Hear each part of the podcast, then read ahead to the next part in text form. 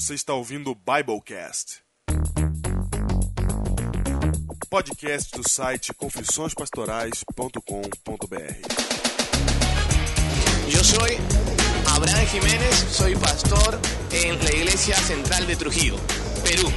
Eu sou o pastor Dário Gonçalves, distrital de Quadra Norte, na cidade de Londrina, Associação Norte Paranaense. Eu sou Edilson Radiante, ministerial da União Central Brasileira. Eu sou pastor Oliveiros, distrital de Cidade Dutra. Eu sou o pastor Areli Barbosa, JA da Divisão Sul-Americana. Pastor Eric Jiménez, eh, soy profesor de teología en la Universidad Peruana Unión. Quem fala aí é pastor Rudolf Zukowski, sou secretário da União Central Brasileira. Eu sou André Silva, pastor do distrito de Iguape, da Paulista Sul. Bueno, yo soy Juan Cancino, trabajo en Temuco y esto queda al sur de Chile. Bom, meu nome é Graciliano Martins, eu sou pastor, sou psicólogo, trabalho no IAN, as Faculdades Adventistas da Bahia. Leciono disciplinas da psicologia para o SALT, para o curso de psicologia e também para o curso de enfermagem. Muito bem, e é o pastor me batizou. Obrigado, pastor. E eu sou o pastor Diego Barreto, associado da Igreja Adventista da Alvorada. E eu sou o pastor Júnior Distrital de Ubatuba. Maravilha! Você viu, Diego? E esse é o Biblecast número 52. De volta depois de um pequeno intervalo, mas esse intervalo eu vou falar para vocês, foi um intervalo assim que enriqueceu, enriqueceu, no, principalmente o pastor Diego Inácio. Eu já vou falar mais de pastor Diego Inácio. Muito bem, nós ficamos duas semanas sem fazer o Biblecast, mas não sem produzir conteúdo, Júnior. Não, de modo algum. De modo algum. Porque nós fizemos durante estas duas semanas mais posts do que fizemos no último no semestre. Último semestre. então, geração de conteúdo teve. Se você está acompanhando o site confissõespastorais.com.br, você viu então, você pode acompanhar com a gente o Concílio de Pastores da América do Sul em Foz do Iguaçu, assim também como o GIEM, que foi um encontro sobre evangelismo pela internet realizado na Jamaica. Exatamente.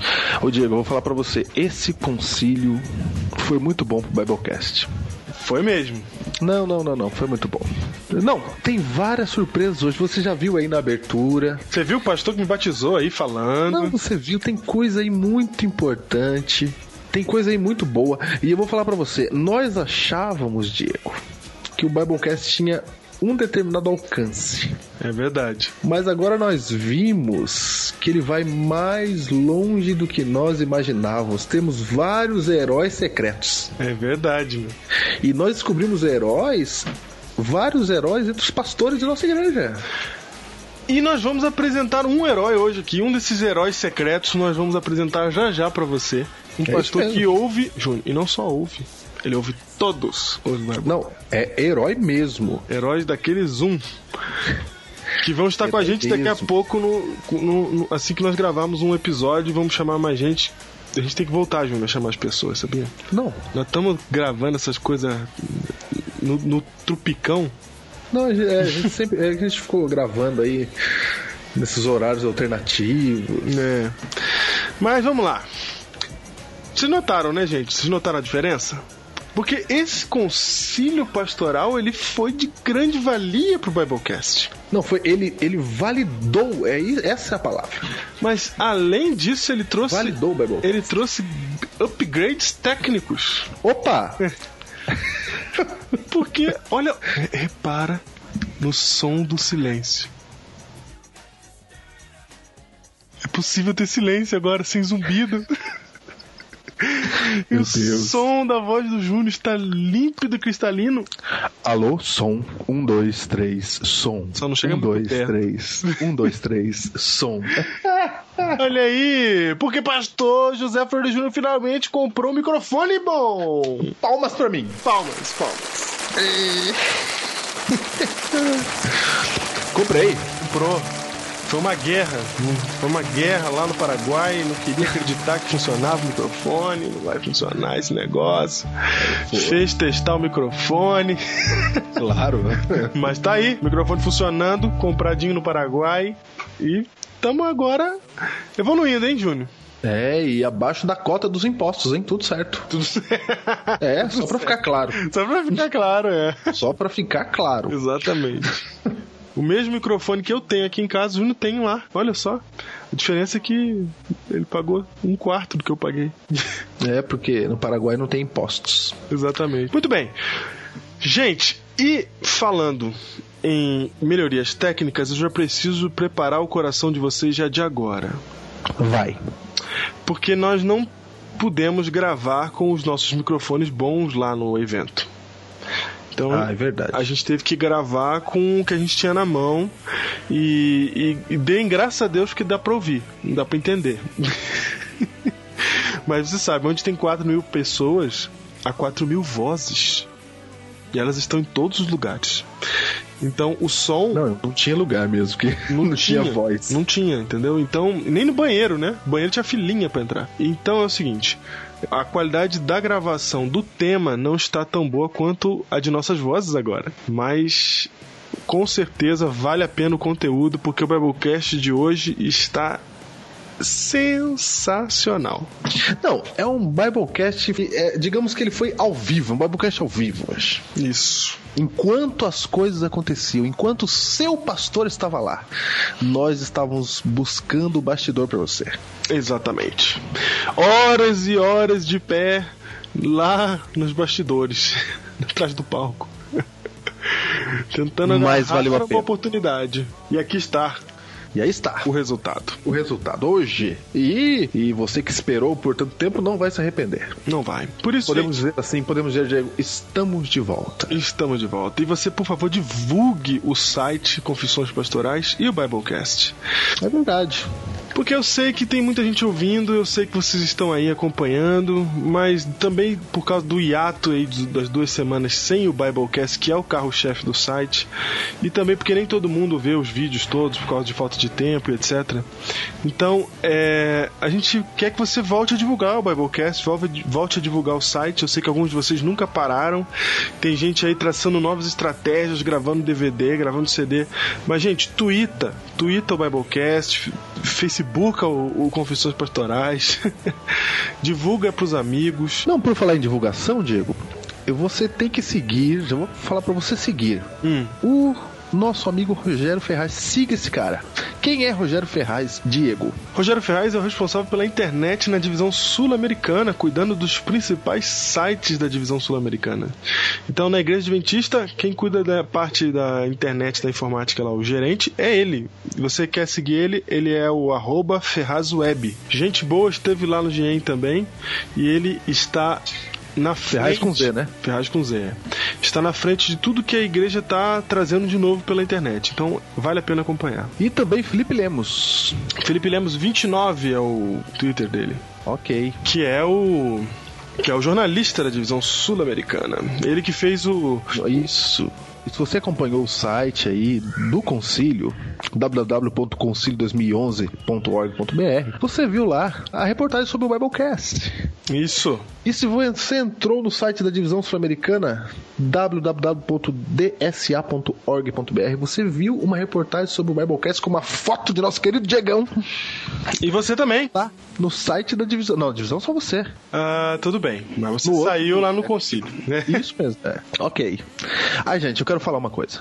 Veja só, o Diego está. Quando o Diego adentrou na sala de Felipe Lemos e Rogério Ferraz, eis a surpresa!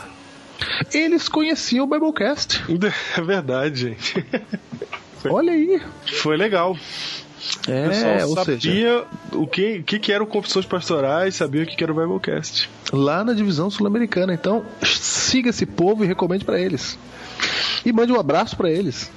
Que eles devem estar ouvindo agora. Um abraço pra vocês, Felipe Lemos e Rogério Ferraz. E se você acompanhou a entrevista que a gente fez com o funcionário do Twitter, que é adventista, não esqueça de mandar uma, um feliz sábado pra ele aí. Pode ser em português mesmo, com a hashtag HiBrian. Ok? Soletre. É H-I-B-R-Y-A-N. Hi, Brian. Ok? Ok. Muito bem, mais uma coisa a respeito da divulgação, gente, é o seguinte: nós temos o nosso RSS feed. O que, que é isso?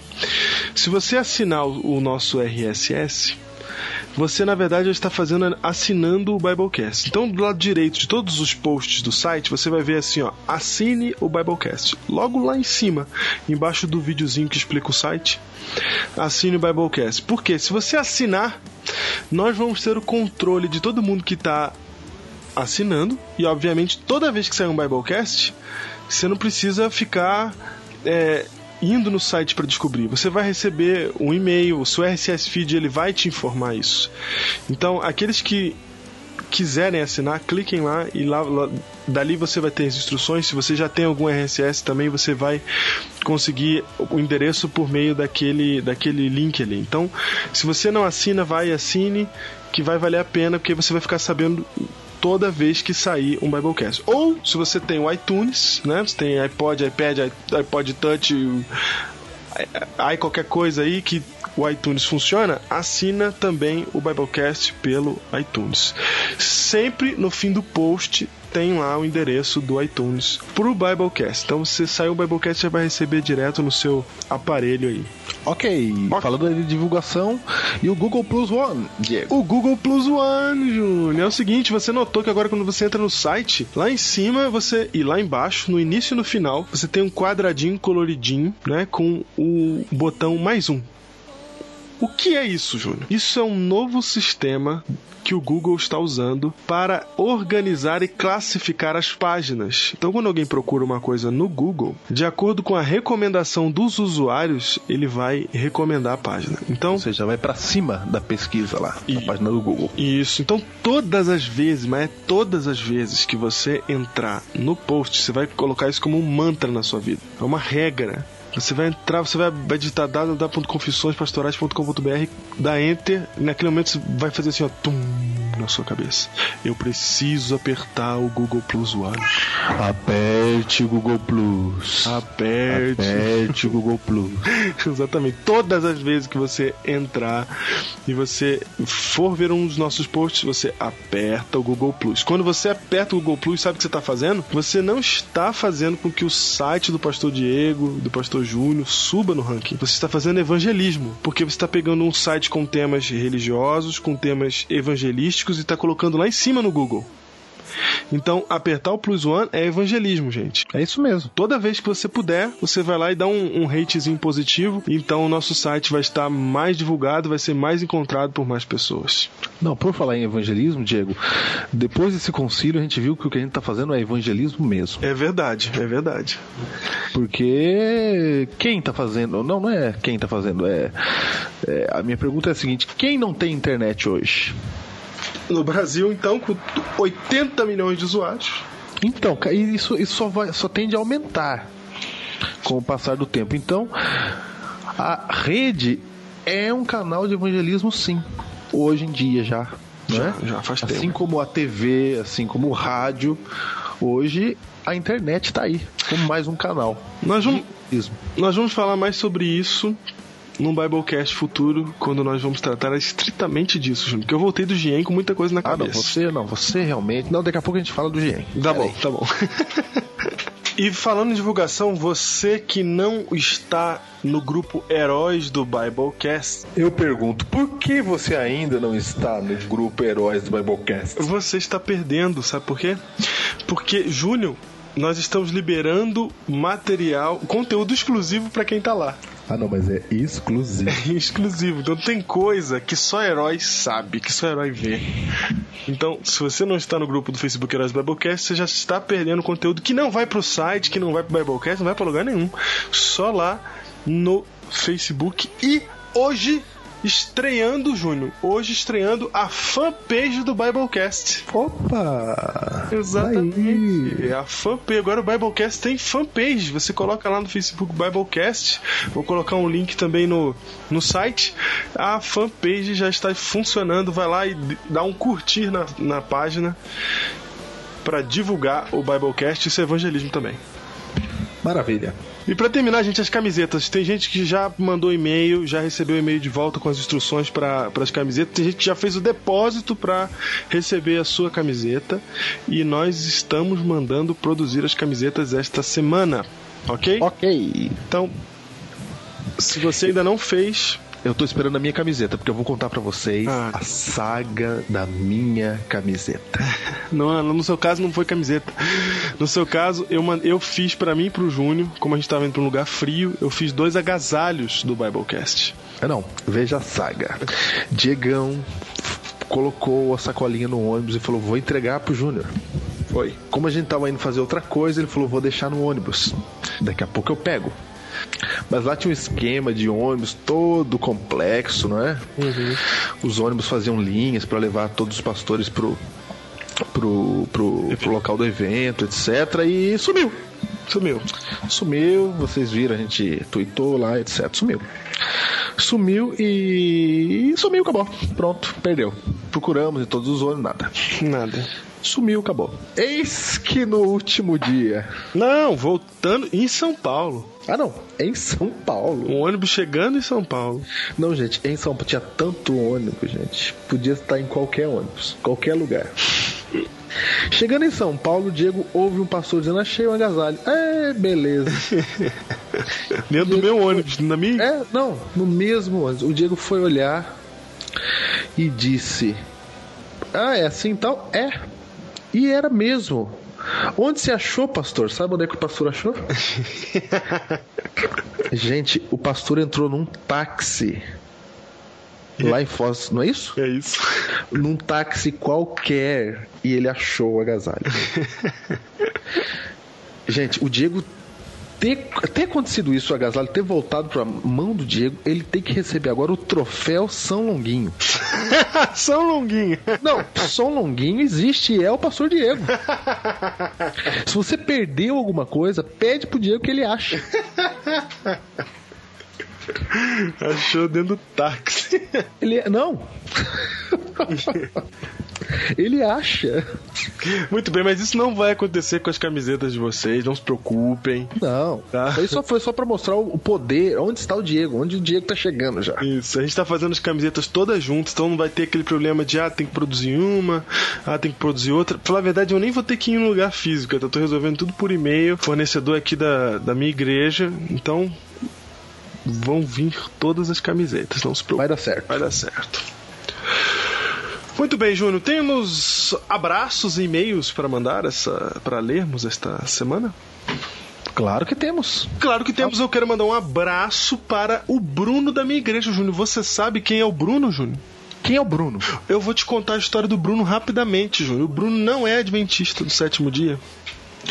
Opa! Ainda até domingo, dia 19 de junho de 2011. Vem, Bruno! Seja bem-vindo! O Bruno frequenta a Igreja da Alvorada já faz um tempo, já teve estudos bíblicos, e o Bruno, ele tá tão interessado, Júnior, que ele, ele foi pra classe de discipulado. Sabe? Ele nem foi batizado, mas tava na classe de discipulado firme, tava aprendendo a fazer, a ser missionário no, no curso que eu, lá, lá da igreja. E aí, o Bruno decidiu pelo batismo. Amém. E eu recebi essa semana, Júnior, porque ele teve uma grande luta, sabe por quê? Hum. O Bruno, ele trabalhava. Ele trabalhava, sabe com o quê? Ele era provador de vinho. Olha! Esse é o trabalho do Bruno. Então, o Bruno, ele passou uma grande dificuldade porque ele teve que fazer a opção entre Deus e o emprego dele. Olha aí! E esta semana é a primeira semana do Bruno sem o emprego. Mas é a primeira semana em que ele está contando inteira e exclusivamente com Deus. E eu quero pedir que todos os ouvintes do Biblecast façam hoje uma oração pelo Bruno.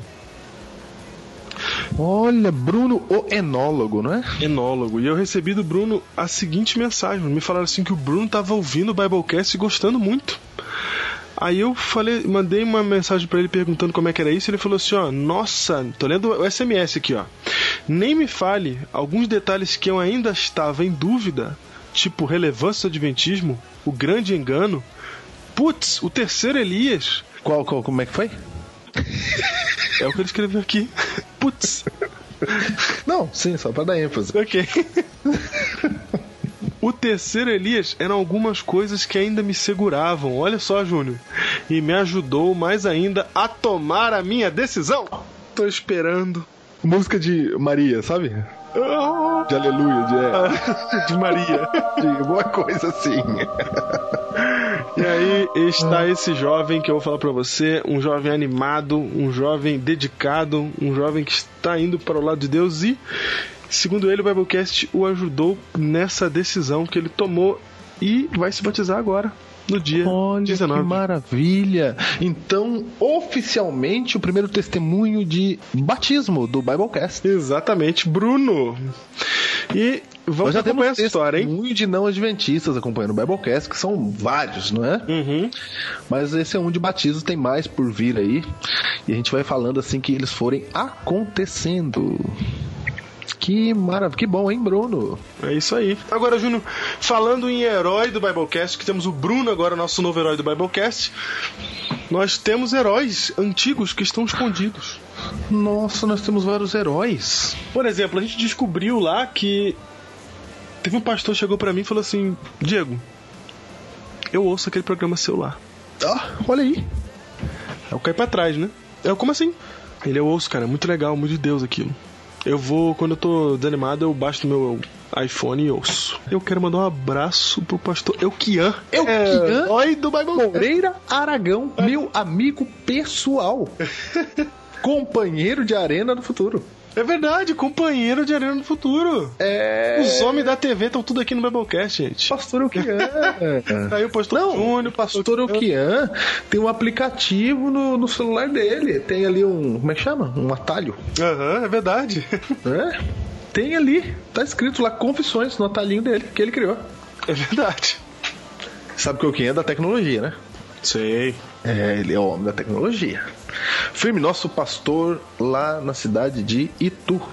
Um abraço para todo mundo aí de Itu. Um abraço. Pastor nosso herói do Biblecast. Diego estava lá na, antes da apresentação do coral da União Central Brasileira. Uhum. E a gente tava lá fora esperando a nossa vez, quando passou algumas pessoas, acho que era do Equador, Uhum. com roupas típicas. Certo. E aí eu disse assim, puxa, só nós que não estamos em roupa típica, né? Aí alguém falou assim, mas que roupa típica seria do estado de São Paulo? aí eu disse, deveria estar todo mundo com a camisa do Corinthians? Ah, eu mereço. Cultura, né? Mais cara de paulista do que essa. Eu mereço. O rapaz que ouviu É. não era corintiano. E saiu com a seguinte frase: Rapaz, você é tão legal lá naquele programa lá, não vou te ouvir mais, não, hein? Que isso? É? Tá brincando? Achei um herói! Sério? Lá estava ele. Pastor, você, um abraço pra você também. Eu esqueci naquela hora de entrar ali, entendeu? Aham. De pegar o nome dele, mas ele sabe. Falou comigo ali, ele sabe da roupa típica, ele vai lembrar de tudo isso. Peraí, Eu sério? contei toda a história pra ele mandar um e-mail aqui pra nós, falar, ô pastor, É, herói do Biblecast. Se identifica, pastor. Se identifica É. aí. Tava entrando ali, entendeu? Na hora.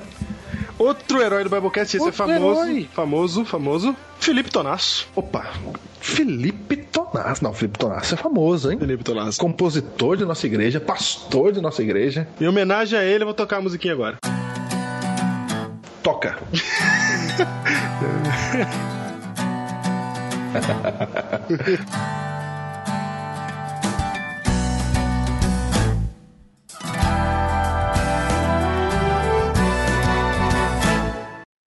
Felipe Tonasso também, Júnior. Encontrei ele lá, conversamos bastante e ele falou que ouve Biblecast também. Ele era um herói, nós estávamos lá na hora da janta conversando com ele. É verdade. E outro, Júnior. Esse, esse é novo herói, hein? Novo herói. Novo herói. Diretamente da Inglaterra, pastor Samuel. Pastor Samuel, rapaz. Pastor Samuel. Eu quero mandar um abraço especial pro Pastor Samuel, hein? Pastor Samuel, lembra de mim lá de Arthur Nogueira. Trabalhamos juntos. Ele lembra, ele lembra. É, eu me lembro dele. Ele é o cara, Diego. Ele é gente boa pra caramba. Muito bem, um abraço pro pastor Samuel. Na época ele era noivo ainda da esposa dele, que é inglesa. E isso, tá casadinho e tem um filhinho chamado James. Olha aí, que legal. É isso aí. Muito bem, ele é gente boa, inteligente, conhece tudo, entende economia, pastor firme. Nós devia f- falar com ele, eu devia participar, Diego. Vamos, vamos chamar ele pra participar com certeza. Já até sei o tema. Nós já temos um pastor no Japão, pastor na Inglaterra, É verdade. terra das Olimpíadas. E Júnior, falando em heróis escondidos, vamos revelar aqui ao som do testemunho da voz de Oliveiro Júnior. Opa! Muito bem, estamos aqui na saída do Concílio da Divisão Sul-Americana. Sexta-noite está conosco um herói oculto do Biblecast. É verdade. Pastor Oliveiro Júnior, da Assunção Paulista Sul. Ele é um assíduo ouvinte e está conosco aqui e vai responder para nós aqui algumas perguntas. Tudo bem, pastor? Tudo bem. Tudo certo? Tudo certo. Antes de mais nada, quero dizer que eu escuto todos os Biblecasts e gosto muito, sou profundo apreciador das mensagens. Ali. Olha aí, Pastor Oliveiro Júnior. Você viu aí? Você sabe que Pastor Oliveiros, irmão do Pastor Jonatas, que é de Pindamonhangaba e que cantou no Arautos do Rei e que tem CD gravado.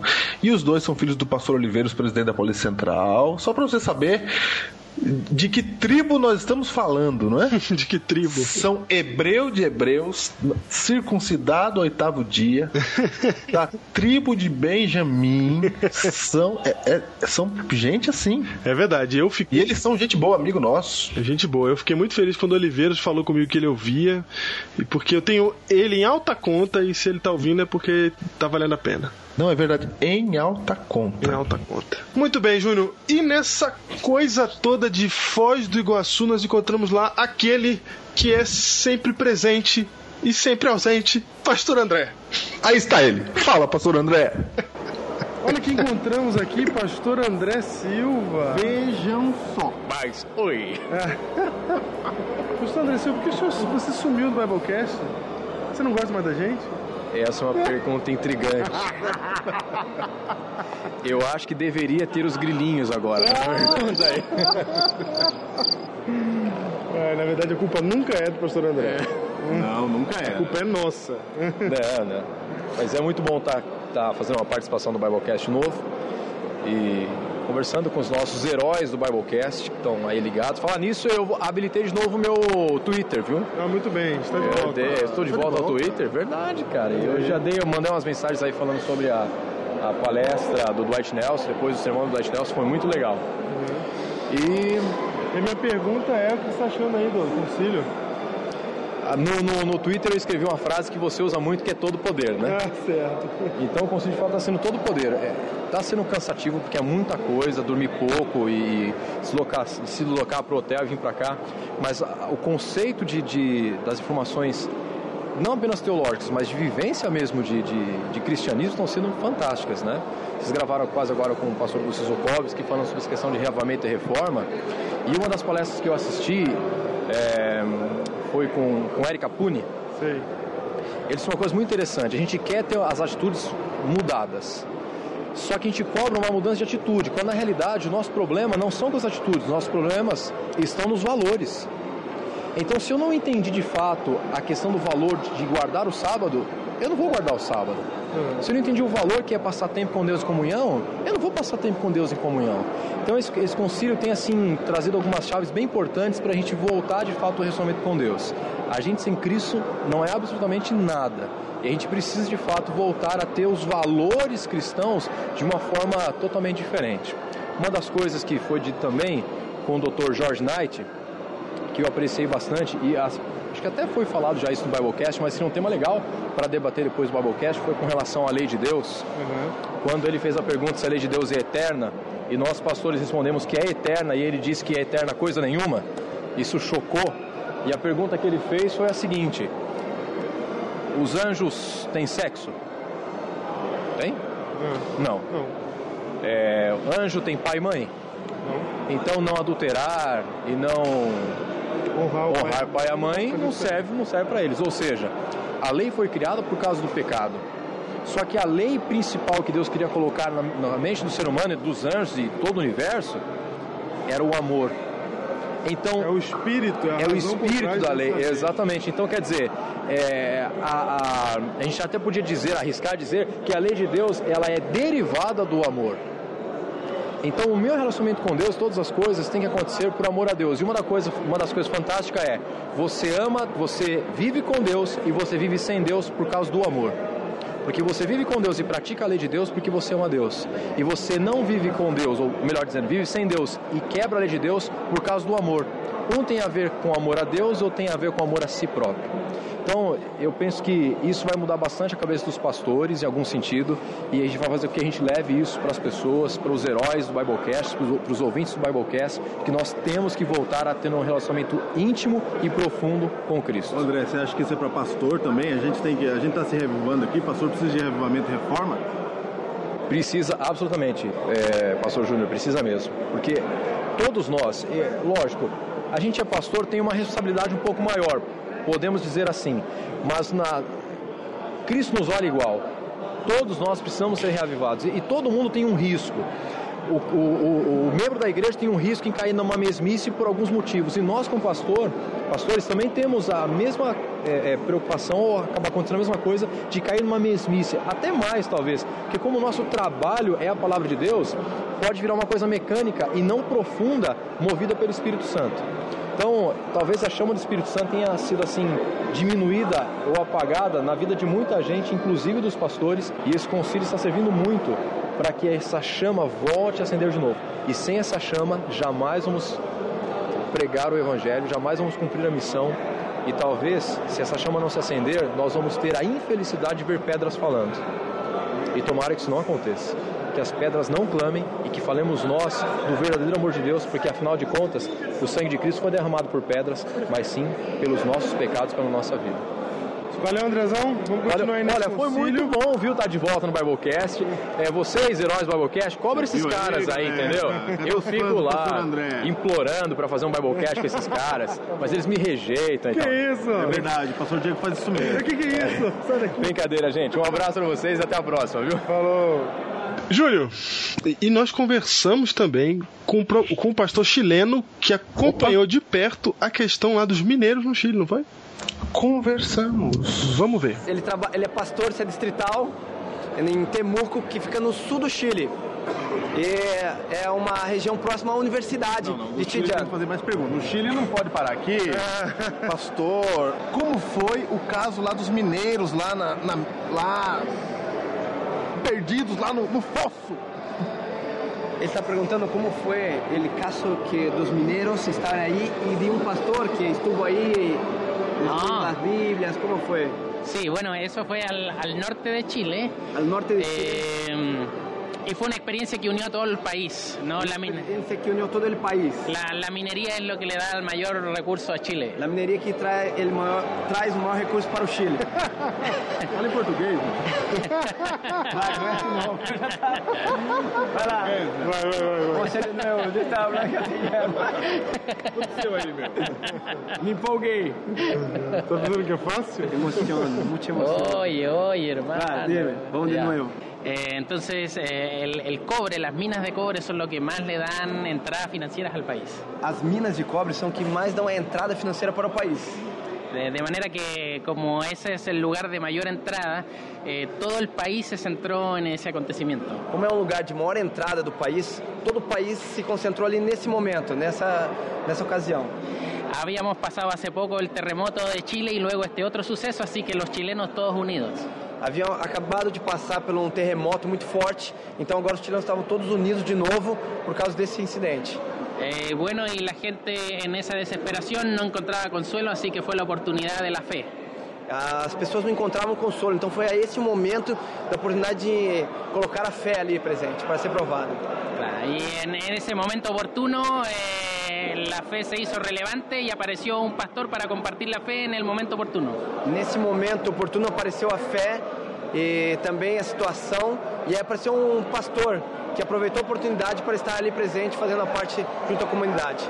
Sí, fue impactante porque los mineros abajo, más de 800 metros bajo la tierra, eh, tuvieron casi tres meses ahí dentro, así que tuvieron bastante tiempo para una reflexión personal y la búsqueda de Dios. Uh, foi um momento importante porque eles estavam a 800 metros de profundidade, então ali eles tiveram tempo para refletir e a oportunidade dada através das Bíblias e tiveram tempo para então refletir nesse Deus, nesse Criador e as circunstâncias que eles estavam passando. A igreja adventista ficou conhecida por causa disso? A igreja adventista quedó no conhecida. país? Sí, ellos mandaron un papel de agradecimiento al pastor eh, diciéndolo que estaban bien y que estaban muy contentos de que se les estimulara la esperanza. É, foi mandado um papel, um documento agradecendo a igreja, dizendo que eles estavam muito contentes e estavam com esperanças. Muito bem, obrigado. Oh, muchas gracias, Diego. Ô, pastor. E também na nossa linha internacional, na nossa linha hispana, conversamos com o pastor, conversamos também com o professor de teologia lá do Peru. Ah, e ele tocou uma musiquinha pra nós, bem parecida com aquelas musiquinhas que você vê nas praças. É verdade. é isso aí. Ouça aí, pastor Jimenez, é isso? Isso.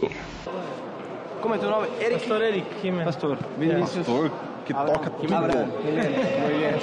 Abraham Jiménez. Você viu esse homem tocando? Você não viu, né? Não, não vi. Você não tem noção do que você tá falando. Depois ele pode tocar um pouquinho. É. Tu pode... Sim. Tá bien. Muito bem. É, Júnior, vai. Eu vou também. Tudo bom? Estamos aqui com mais dois pastores e agora do Peru, aqui direto do concílio da divisão sul-americana e nós vamos entrevistá-los aqui. Estamos com o pastor Eric Jiménez. Eric Jiménez. de que lugar? De Perú. Ok. Eh, Unión Peruana del Norte. Muito bem. Profesor de teología. allá de la Universidad. E estamos também com o pastor. Abraham Jiménez, hermano de el pastor Eric. Ah, é? Vocês são irmãos? Somos hermanos. Ah, De. Perú y de la zona del norte de Perú, Trujillo. Você distrital? Distrital de Trujillo. Legal. Distrital e um é professor. Legal. Bem, olha só. Então, pastor, Ele vai mostrar os seus dotes agora com instrumentos diretamente do Peru.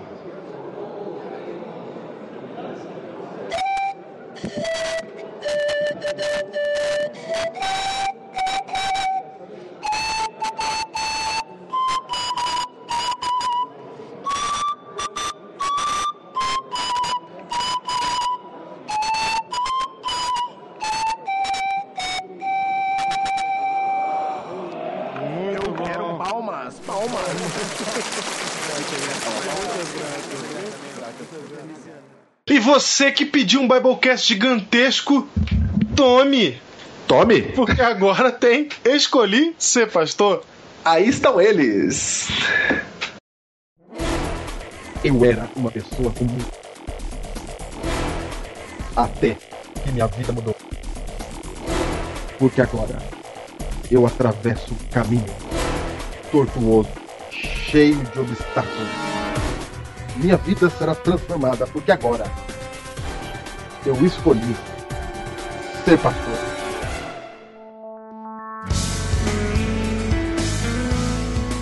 Olá, herói! Do Biblecast.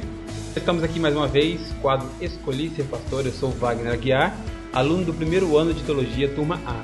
E eu sou Vinícius Miranda, estudante de Teologia também aqui do NASP, turma B dos melhores. É, os melhores que levaram 6 a 0 na Copa da África.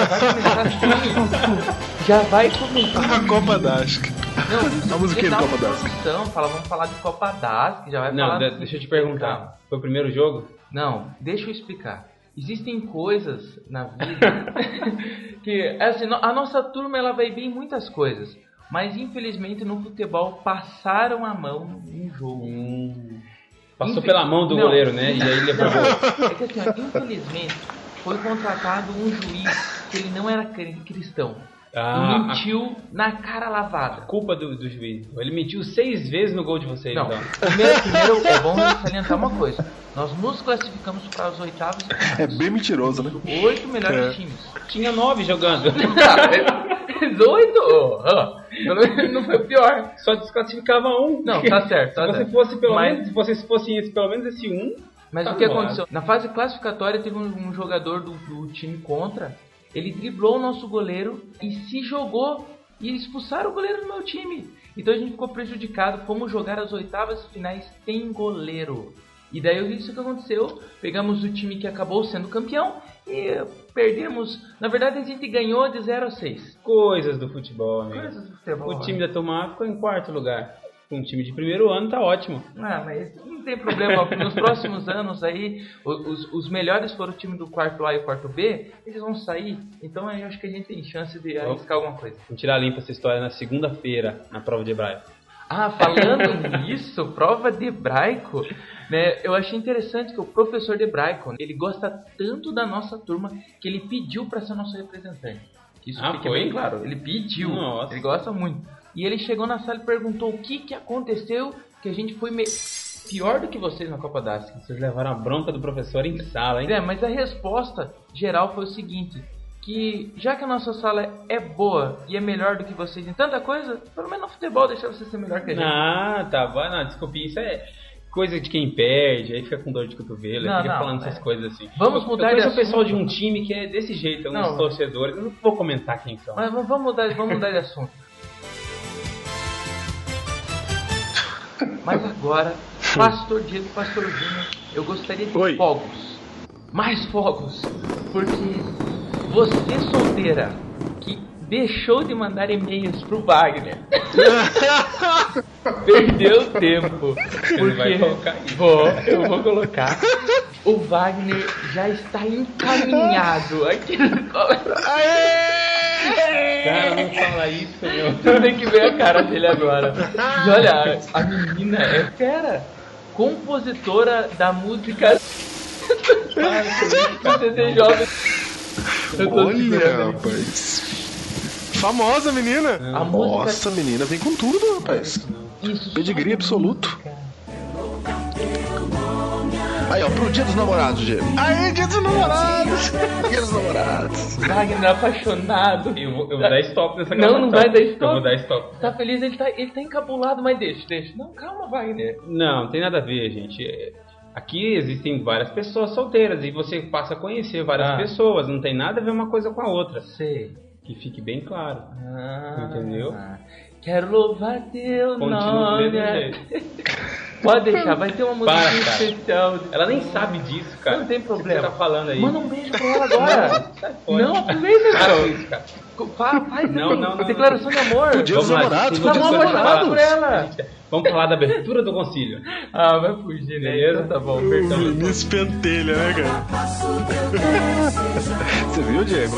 Uma data. Então, terça-feira à noite, estávamos aqui, Engenheiro Coelho, esperando a hora do concílio, a abertura do concílio lá em Foz do Iguaçu e assistimos pela internet. Que porcaria, cara. Que porcaria. Ah, meu, tá louco? Eu queria estar lá, a gente fica lendo. Ah, Ah, tá bom. à vontade. lógico. Ah. Ô, no não, tudo foi da hora. Ô, ganhamos Bíblia. Ô, ganhamos isso. Ô, o Vina não ganha nada. Pastorzada tudo no Twitter lá. É, to- todo mundo tweetando. Cara, o, o Ted Wilson no Trend Topics, meu. Acho que foi o oitavo lugar, se não me engano. Caramba, é, é muito pastor tweetando. É, pastorzada lá são 4 mil tweets simultâneos. É muita coisa. Puxa. coisa. Mas quem sabe um dia, né, se Jesus não voltar antes, vamos poder participar de um. ah, tomara que a próxima seja no céu, viu? Próximo concílio aí vai todos os pastores, a gente já tá junto. É até verdade. aqueles que vão ser ressuscitados também, vai estar todo mundo reunido lá. É Aí verdade. vai ser ótimo. E enquanto os pastores estão no concílio, nós não estamos tendo aula, mas Mas não tam- estamos de folga. Infelizmente. É, é, a gente passa o período da manhã assistindo algumas palestras. Então vejamos, sexta-feira nós tivemos uma palestra com o pastor Elias, que também é psicólogo, e ele falou sobre Deus, as nossas emoções e o ministério. Tivemos palestra também sobre ética, com ali advogados da- das uniões, Isso. falando sobre temas importantes, até como. Será que eu falo? Da lei PL 122 lá? Ah, PLC. melhor não, hein? Porque senão a gente pode ser preso E já. vai, né? vai saber quando é que alguém vai ouvir isso aí. É, é verdade, é verdade.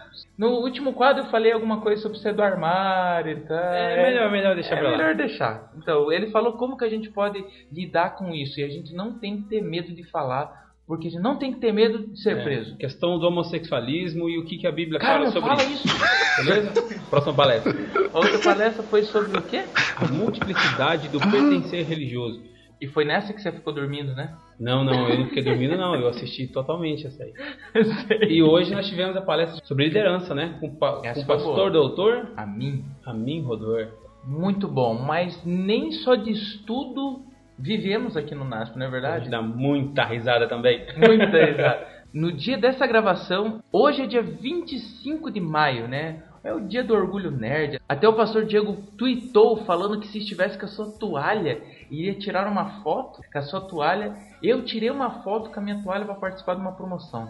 Pastor Diego, assim que eu tiver essa foto, eu te mando. Por Eu favor, queria ver a foto por que o favor. cara tirou de toalha. Eu tô com medo se eu posto ou não posto. Porque se isso daí cair alguma mão errada, eu acho que eu perco chamada. Tchau, já. ministério, filho. Tchau, ministério. Vamos, vamos tentar, eu acho que eu posto ela um dia pra vocês verem. Por falar em micos, nós temos alguns micos que acontecem na sala de aula. É, a gente vai falar alguns pra vocês agora. Hoje a gente tirou o dia pra, pra contar piada, pra brincar um pouquinho. Vamos começar com os cortes. Pra você que pensa assim, que é tão fácil estudar teologia, cortes, legal. você pode falar tudo que pensa na sala de aula. Às vezes, Wagner, acontece cada corte. Né? A gente selecionou É alguns, alguns só, porque senão a gente ia ter muito, muita coisa pra gravar, mas alguns que chamaram atenção. É, só pra que vocês não fiquem assim espantados, 99% do tempo é muito sério, espiritual cada aula. Mas às vezes algum aluno acaba passando do limite, comentando alguma coisa Meu, que os cara não é pertinente à aula, acaba fazendo uma brincadeirinha sem graça, e aí vem o corte delicado dos professores, né? Bem delicado. Aluno de primeiro ano não tem direito a falar muita coisa, né? Então, É, aqui nós sabemos que no primeiro ano eles é tapa na cara e pé na porta mesmo. É pede pra sair. Pede pra sair! Pede pra sair! Pede pra sair! né? Aqui é pra, pro cara aprender que não é assim. As- o pessoal vem assim, ah, lá na minha igreja, quer dar contribuição. Né? Poxa, são doutores, né? Eles já conhecem do que eles estão falando. historinha da igreja, deixa lá. É verdade. O que aconteceu na tua classe? Fala aí pra gente. Olha, uma que chamou mais a minha atenção. Em uma aula de hebraico, o professor Edson Nunes, gente boníssima, estava passando algumas exceções. As exceções Só- do hebraico. Tudo que tem regra em hebraico tem uma exceção. No hebraico é diferente. Tem exceções e aí tem as regras, né? Exato. As regras são as exceções pra gente. E Entendeu, vice- né? E vice-versa. E ele passando uma exceção, um aluno comentou: Mas de novo exceção? Pula isso daí.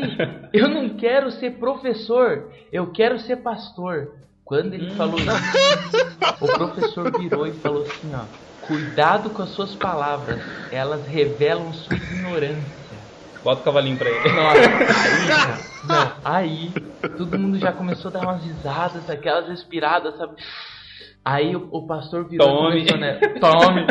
Aí o, o pastor pegou e falou assim: Não, porque daí o, o rapaz vai estar lá no, no ministério e vai chegar o irmãozinho pra ele e vai falar assim: Nossa, olha aqui, pastor, tô aqui com um, um irmão do- dos testemunhos de Jeová, me provou que o nome é Jeová, eu queria ver contigo aqui no hebraico como é que funciona. Aí você olha pro irmãozinho e fala assim: Só um minutinho. Aí você liga aqui pra gente, aqui no colégio, né? É, alô, por favor, gostaria de falar com o professor de hebraico?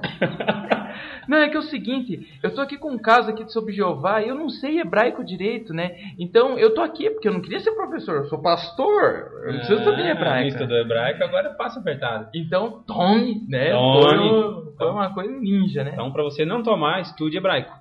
E, e com você, aconteceu alguma coisa? Ah, aconteceu. Na minha classe também acontece umas pérolazinhas. E o que aconteceu? Até eu que fiz uma dessa, né? Na verdade, Ai, eu que fiz ah, meu professor. Foi sem querer, gente. O professor tem um aluno que é querido dele, sabe? Ele Aham. tira muitas notas boas. E... O melhor aluno da sala. É, é, naquela Tá. matéria é. E aí, determinado dia lá, o professor estava explicando a matéria e o professor começou a citar o nome do aluno. E uma hora ele explicou. Como é que é o nome do aluno? Não, não vamos comentar. Não vamos comentar. E ele virou pro aluno, entendeu? Fulano, vamos André. dizer que o nome dele é Fulano. entendeu, Fulano? E aí o Fulano é um cara muito gente boa, quietinho ali na dele. E aí ficou por isso mesmo, mas a classe percebeu. De repente o professor, na frente do quadro, da lousa, né, tem o, o telão do projetor. Aham. E o professor tá tendo dificuldade de escrever a matéria. Tipo, no meio ele passa de um lado É, do outro, do- no meio do tá telão no meio. E aí um outro aluno que não é o melhor aluno da classe foi lá e gentilmente levantou o telão pro professor. Ó, que bonito. Aí o Wagner impulsivo lá no, no fundão. No fundão, né, No Wagner? fundão, eu sentado no fundão. É, o fulano não faz isso pro professor. a classe desabou, né? Mas eu, eu não aguentei segurar. Eu, Ai, não ai, deu. Não, vocês estão vendo. Aqui no podcast eu, eu brinco. Eu sou o João, eu estava falando no Twitter. Só que aonde que eu sento? Eu sento na, na primeira ou na segunda fileira. Agora o Wagner, que é o serião, ele senta no fundo. Não, eu sento no fundo porque eu sou observador. Ah, tá bom. Entendeu? Eu gosto de observar Sim. a classe inteira. Ah, O Diego era do fundão também. Eu era fundão, não, eu era do meio. Você que era o CDF lá da frente. Eu não enxergava. Fiquei sabendo que na sua sala teve um aluno que estava dormindo e o pastor Walter, tranquilão, chegou e perguntou para ele se, ele se ele podia parar de ter sonhos e visões. Você sabe de quem eu tô falando? eu sei, eu sei. Não, aquele dorme toda a aula. É você mesmo que eu tô Não, falando? não é eu. Eu não na sala, eu durmo em Falaram, cara, falaram que fizeram Não, com você, cara. Não foi eu. Falaram. Não, tem um carinha lá que ele dorme a aula inteira. Ele chega às 7h30 e começa a aula.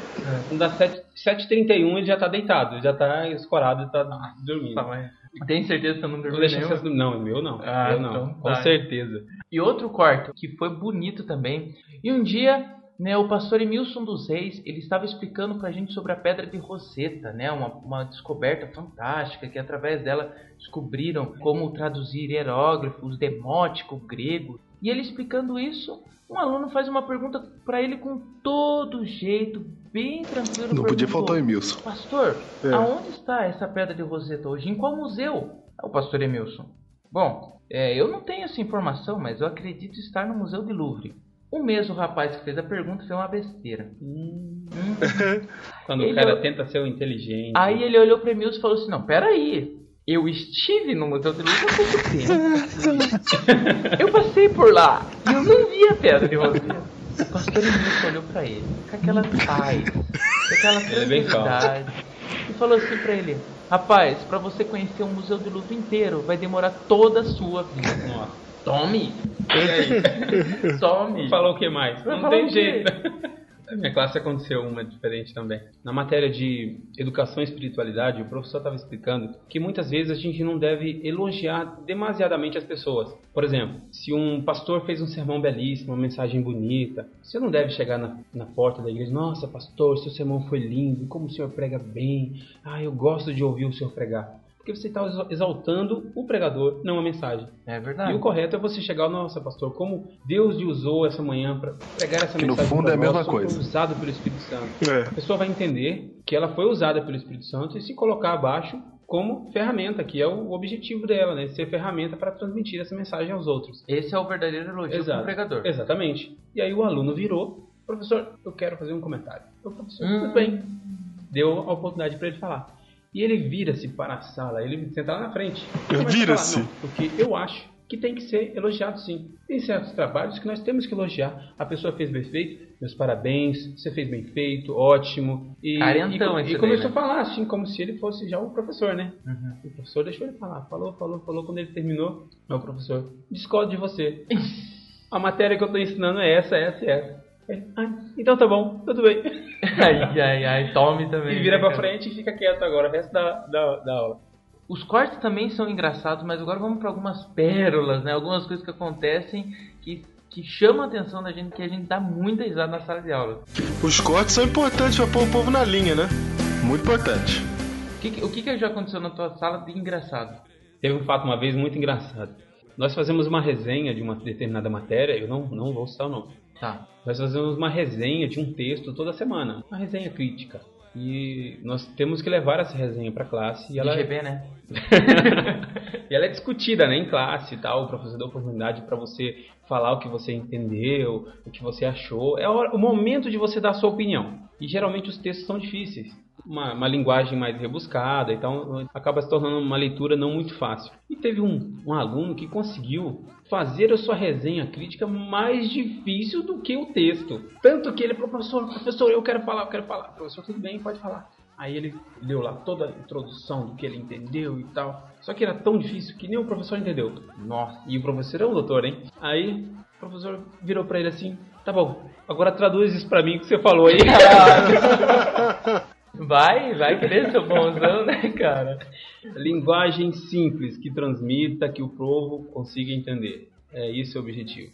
Bom, uma coisa que aconteceu muito engraçada e a gente tem que terminar o quadro que está muito comprido já. Nas aulas do professor Edson de hebraico, existe um, um aluno da nossa sala, muito gente boa, ele é, ele é muito engraçado, né? O Ty Miller, camarada. Ele todas as aulas ele leva algum docinho, leva alguma barrinha ele leva alguma coisa pro professor, né? E ele, mas Você ele tá com cara de escolinha do professor Raimundo. Não, mas é verdade. Toda aula, cara, ele leva algum docinho. Às vezes ele desbaratina, coloca de costas, às vezes ele, ele mostra a passada inteira, né? E a gente sempre dá uma risadinha com essa atitude, né? O professor vai começar a chamada, ele deixa lá uma balinha, um chocolatinho, alguma coisa. Só que o professor não gosta de coisa de banana, né? Ah, não gosta de banana. Exigente, né? Ah. Ele, ele, ele gosta daquilo lá, né? Dos docinhos e tudo. E o que aconteceu? Antes das provas, a gente tem revisão. Só que como funciona? O professor só dá essa revisão se tiver 50% de pessoas que fizeram o exercício. E a gente tava com medo que muita pe- muitas pessoas não tivessem feito. Então, um aluno teve uma ideia. A gente comprou... aluno tendo ideia. É, a gente comprou dois pacotes de bala, daquela mastigável, e deu uma bala para cada aluno. E a ideia era o seguinte: cada nome que o professor chamar na hora da chamada, deveria se levantar e deixar a bala em cima da mesa do professor. Vai vendo. Começou a chamada. O professor olha para a turma: Adriano, o Adriano levanta, balinha lá. Alan, Alan levanta, balinha lá. Ai, e ele ai, começou ai. a chamar um por um, as pessoas começaram a levar balinha. E o povo já começou a dar risada. De repente o pastor olha aquilo lá, dando risada também. Alguém mais tem alguma balinha para me dar? A turma inteira levantou, cara. e foi lá levar bala, mas foi uma cambada de gente. Os que 60 começou- alunos? 60 alunos Nossa. levando bala, tudo, e todo mundo dando risada, mas muito atraído, tudo, né? Aí depois que terminou isso, todo mundo sentou. Esse aluno, o Time Miller, que sempre levava docinho pro professor, encosta no ombro dele, tira do bolso uma barrinha e falou: Professor, essa aqui é aquela que o senhor gosta. E aí mundo deu risada. E ele falou assim: Só que eu lembrei que volta eu não trago pra tua esposa. Então tá aqui pra tua esposa também. Mais uma? Mais uma, igualzinha. Mas eu não sei se teu filho gosta, então eu trouxe pro teu filho também. Ele trouxe três barrinhas idênticas. A turma começou a dar risada e ele sai. é, e vai sentar no seu lugar. Só que no meio do caminho ele vira pra trás e fala: Professor, vamos ter revisão hoje? Aí foi, aí foi, cara. Como não fazer a revisão? Como não fazer revisão, cara? Isso deu muita risada, foi muito bom, cara. Muito da hora. Agora para tudo. O quê? Para tudo. Por quê? Tá explicado por que, que a turma B é considerada pelo professor a melhor turma de hebraico do primeiro ano. Claro que não, cara. Isso Claro, não tem nada a com o professor. Não, não, não.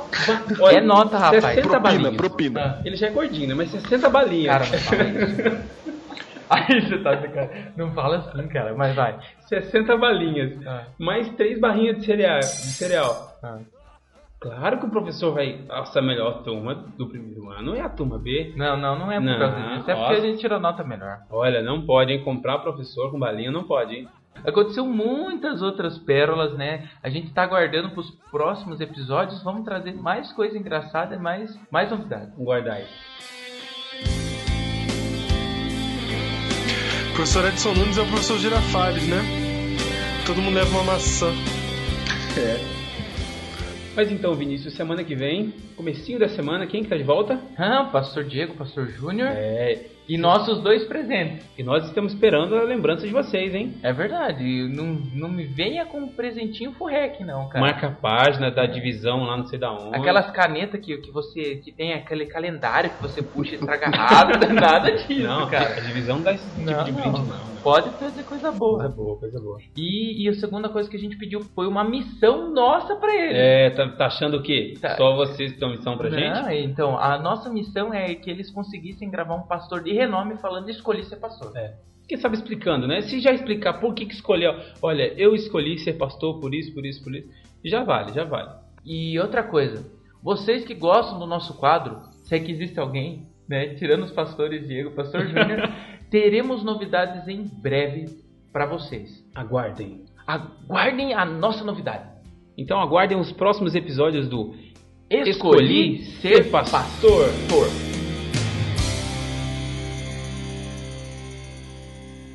Será, Júnior? Será que nós cumprimos a missão? Será que nós cumprimos, Diego? Será que conseguimos cumprir essa missão? Os, os caras deram uma missão pra nós, hein? É mole? Você tá vendo? Tão folgado demais. Tá vendo? Dando missão. Tome a missão. Então, tome. Quando eu era adolescente, eu tive uma oportunidade de estudar o livro Patriarcas e Profetas, quando estava no internato. Eu era monitor e todas as madrugadas eu ficava de plantão e tinha tempo para ler esse livro e li por quatro horas diariamente. E depois daquele semestre, Deus tocou em meu coração e eu decidi dedicar minha vida para Ele. Eu decidi que iria usar meus dons, meus talentos e meu tempo para abreviar a volta de Jesus. E por isso escolhi ser pastor. Meu nome é Emilson dos Reis eu sou diretor da Faculdade Adventista de Teologia do NASP, Campus Engenheiro Coelho.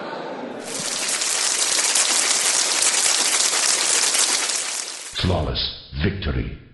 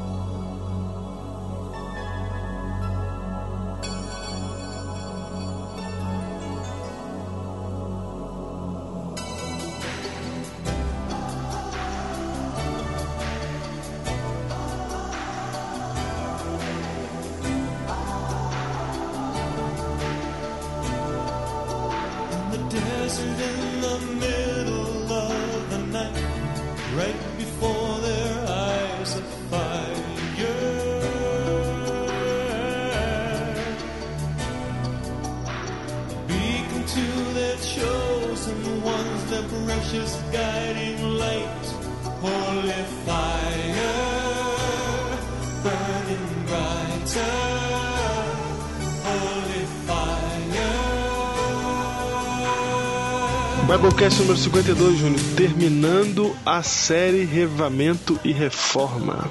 Isso mesmo, tivemos os dois Biblecasts anteriores. Primeiro falamos de revamento, que foi receber, recebereis poder. Depois, reforma, extreme makeover. E hoje, qual é o título, Diego? Unidos na Esperança.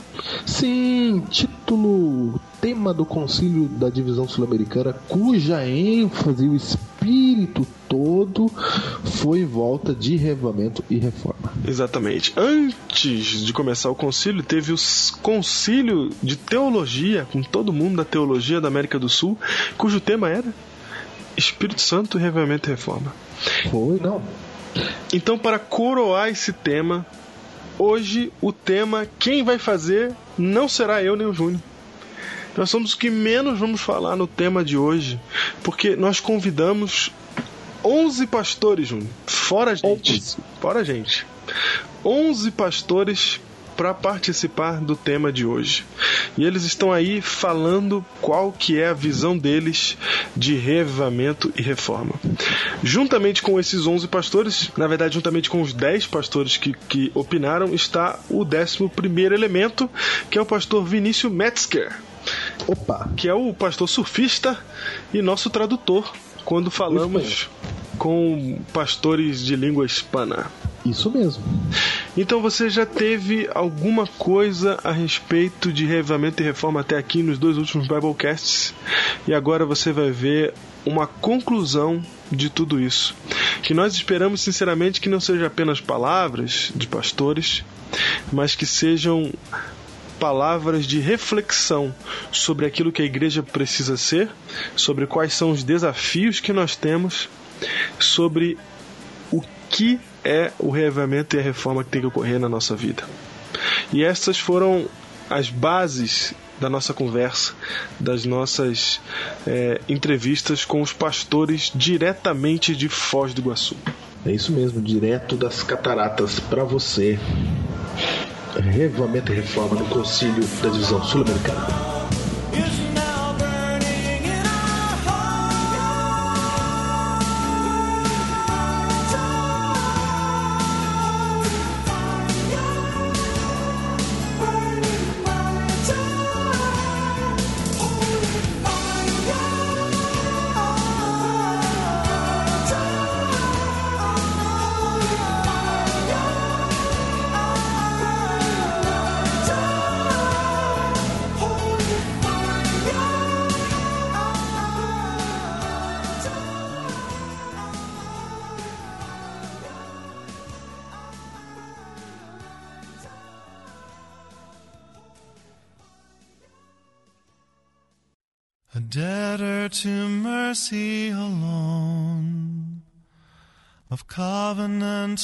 Mercy I sing.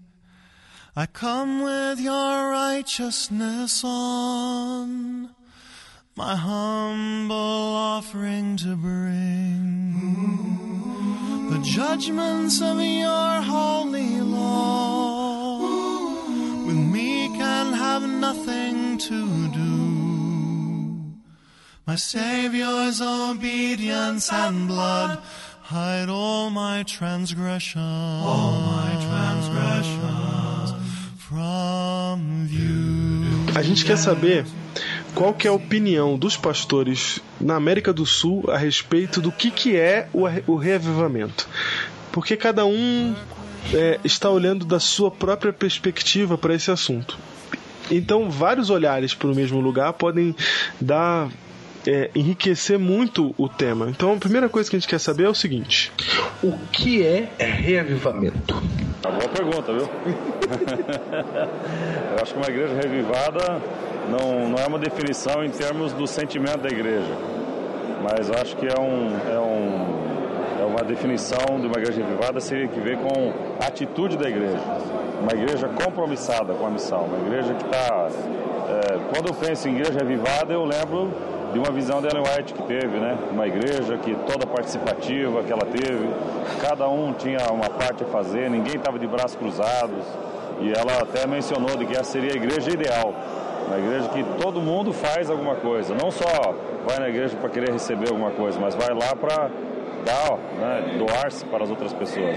Una iglesia revivada es aquella que no necesita, este, eh, vamos a decir, mucha ayuda de parte de departamentales, de que vayan a sino que vive ya el evangelismo, no está viviendo. Son jóvenes comprometidos con la sociedad, están buscando por ahí una, una casa de una ancianita que está ahí, lo van, limpian, hacen servicio, ¿no?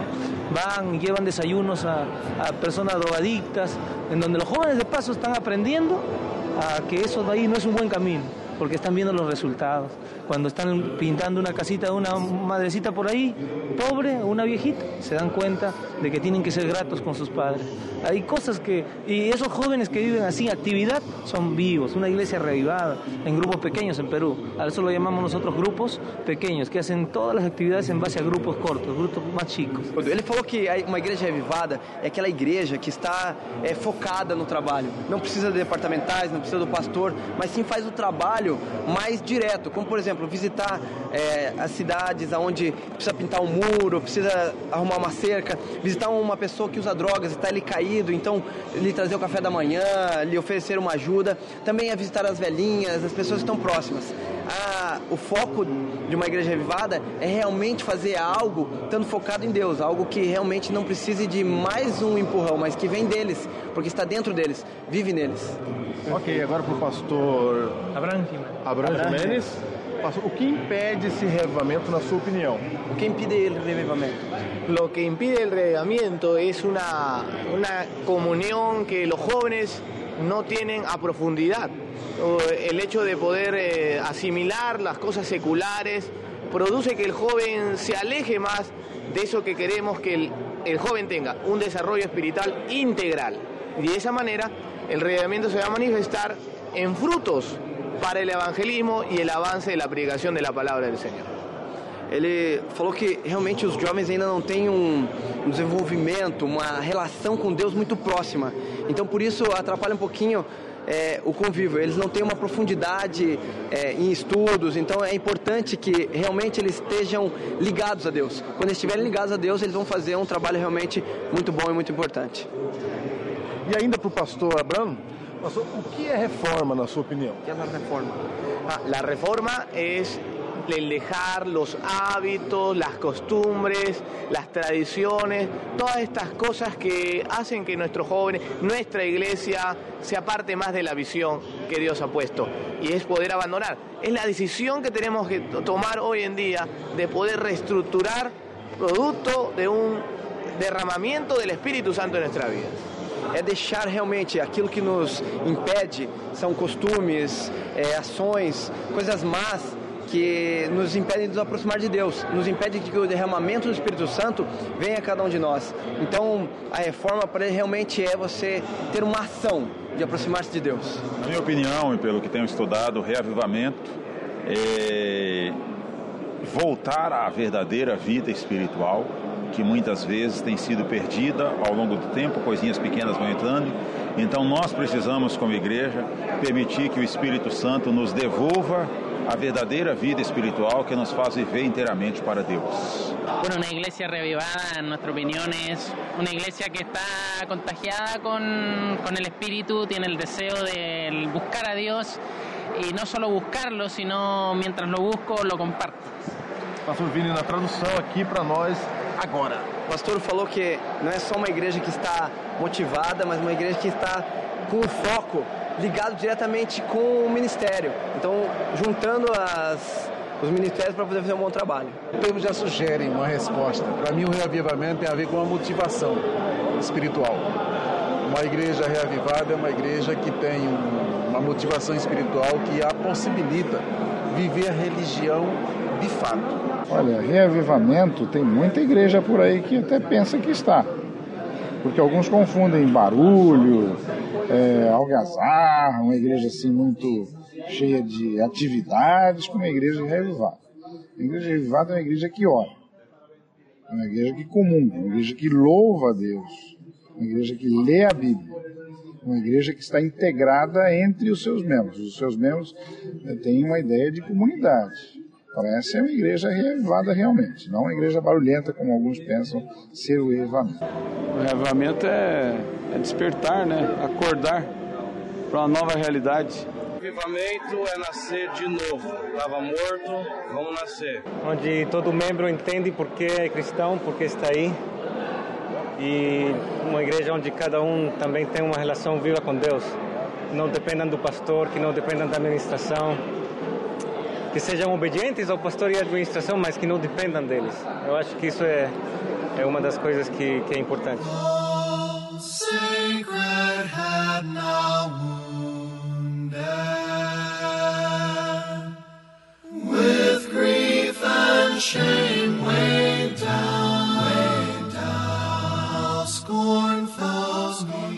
Muito bem, vimos aí o que, que os pastores entendem por revivamento, mas a ideia é revivamento e reforma. São coisas diferentes. Então, o que, que os pastores entendem sobre reforma? O que é a reforma? Vamos ouvir. Aí, aí é que é o desafio maior, que eu acho que até sobre revivamento o pessoal está falando mesmo, mas sobre reforma o pessoal tem medo de falar, tem medo de falar, para não pensar que é fanatismo, né? Então eu acho que reforma envolve, primeira coisa, a gente deixar de dizer que a Bíblia é importante e viver com a Bíblia sendo importante mesmo. Então como é que eu sei se a Bíblia é importante para mim? É só saber quanto que eu estou lendo, quanto tempo que eu estou lendo, o que, que eu estou lendo, como é que eu estou fazendo minha meditação, né? É, oração, o que, que é reforma na oração? É orar de manhã, à noite e tal, isso não é reforma na oração. Qual foi a última vez que você se ajoelhou do lado da sua cama e disse, Senhor, não vou me levantar daqui enquanto o Senhor não me abençoar? Qual foi a última vez que você ficou ajoelhado em oração e chorou em oração? Desesperado porque você é um pecador e não consegue mudar de vida. Então isso é o início de uma reforma. A reforma é mudar em nós aquilo que impede a verdadeira consagração, a verdadeira santificação que nos capacita para vermos a Deus. Então nós precisamos permitir a obra do Espírito Santo em nós ir nos transformando para que nós não nos conformemos com esse século, como dizia o apóstolo, Paulo, mas que possamos realmente é, ser transformados a cada dia segundo o ideal de Deus. Bom, a reforma, na minha opinião, tem a ver com uma reorientação do entendimento das práticas doutrinárias. Uma igreja que passa por uma reforma é uma igreja que retorna às suas origens. Isso tem a ver com uma renovação de conhecimentos e de práticas. É um, retorno aos estudos bíblicos. Envolve uma série de coisas. Envolve o ser humano como um todo. Envolve todos os nossos aspectos, a nossa, nosso aspecto físico. E aí envolve naturalmente o cuidado do meu corpo. E eu não digo só esse negócio de comer ou não comer. Eu acho que muitos de nós temos mais dificuldade em como cuidarmos do nosso corpo do ponto de vista dos remédios que estão disponíveis na natureza, ar puro, do solar, é, água, exercício físico, comunhão com Deus. É, também do ponto de vista espiritual e do ponto de vista racional, a razão, a lermos a palavra, estudarmos os livros de profecia, a Bíblia.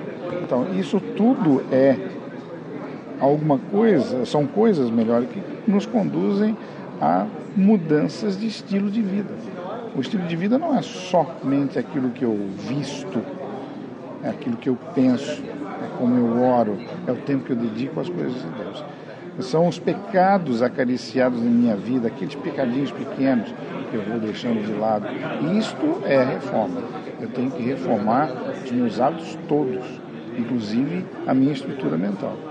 Reforma, depois que você desperta, você começa a ver que você tem que mudar as coisas, você tem que tirá-las da ordem, pôr na ordem de Deus, no caminho certo. Bueno, la reforma es eh, un cambio de hábitos, en cambiar actitudes, en tomar decisiones y cumplir las decisiones.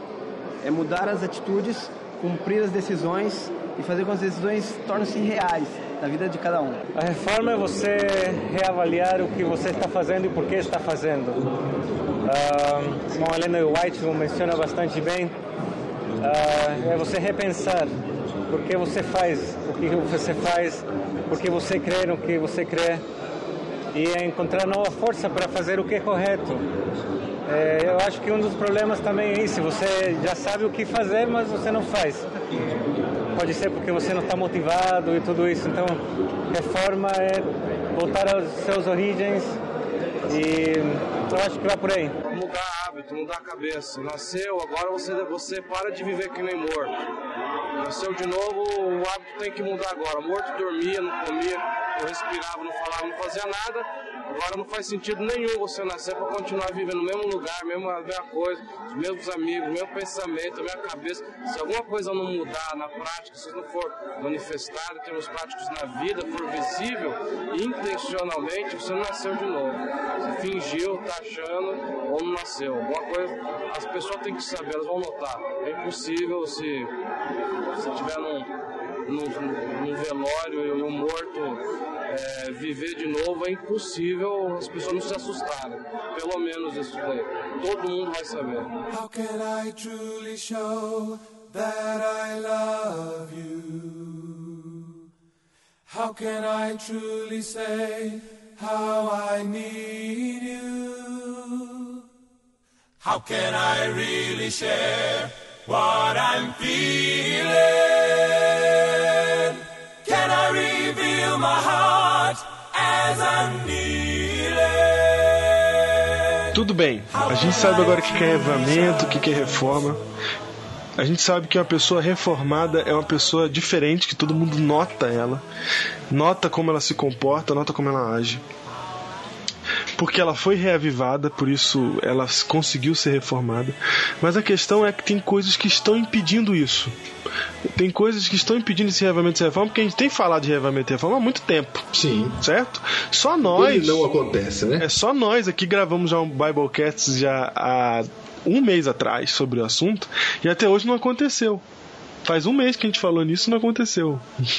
Aí alguém pode falar, claro que não aconteceu, porque a gente está esperando isso há anos. Exatamente. Então, pô, o que está impedindo isso de acontecer? Por que, que não pode acontecer amanhã? O que está impedindo? Eu creio que muitas das nossas igrejas têm tido reavivamentos bons, uma semana de oração boa, é, um momento de comunhão especial, uma semana de oração jovem, seja lá como for, até uma reunião evangelística como a Semana Santa pode levar pessoas ao ao avivamento. Eu creio que está, o que está impedindo é realmente nós pensarmos que nós não estamos nesse planeta apenas para ficarmos aqui. É, A nossa vida nos trava. Se nós pensarmos na eternidade um pouquinho mais, é, pensássemos nas coisas de Deus um pouco mais, certamente nós teríamos um momento mais fidedignos, quer dizer. Ah, eu acho que é difícil falar de uma ou duas coisas, mas ah, eu acho que uma das coisas que, pelo que eu tenho escutado aqui nas apresentações, é o secularismo. Nós estamos muito mornos, como vocês falariam, né? é, muito acomodados com a vida que nós temos. E sair desse ambiente da comodidade é uma das coisas mais importantes, eu acho, que está impedindo isso agora.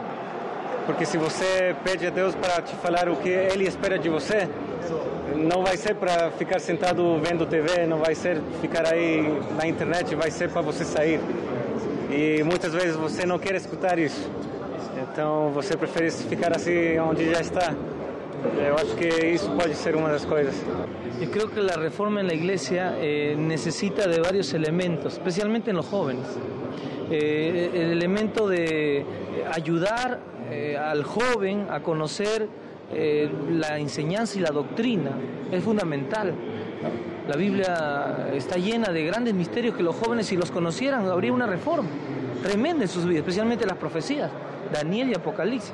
Yo creo que el desconocimiento de algunas profecías y del momento en el que estamos viviendo, acompañado de ese dinamismo que los jóvenes necesitan y de los buenos modelos de líderes, eh, yo creo que producirían una gran reforma en la vida de ellos.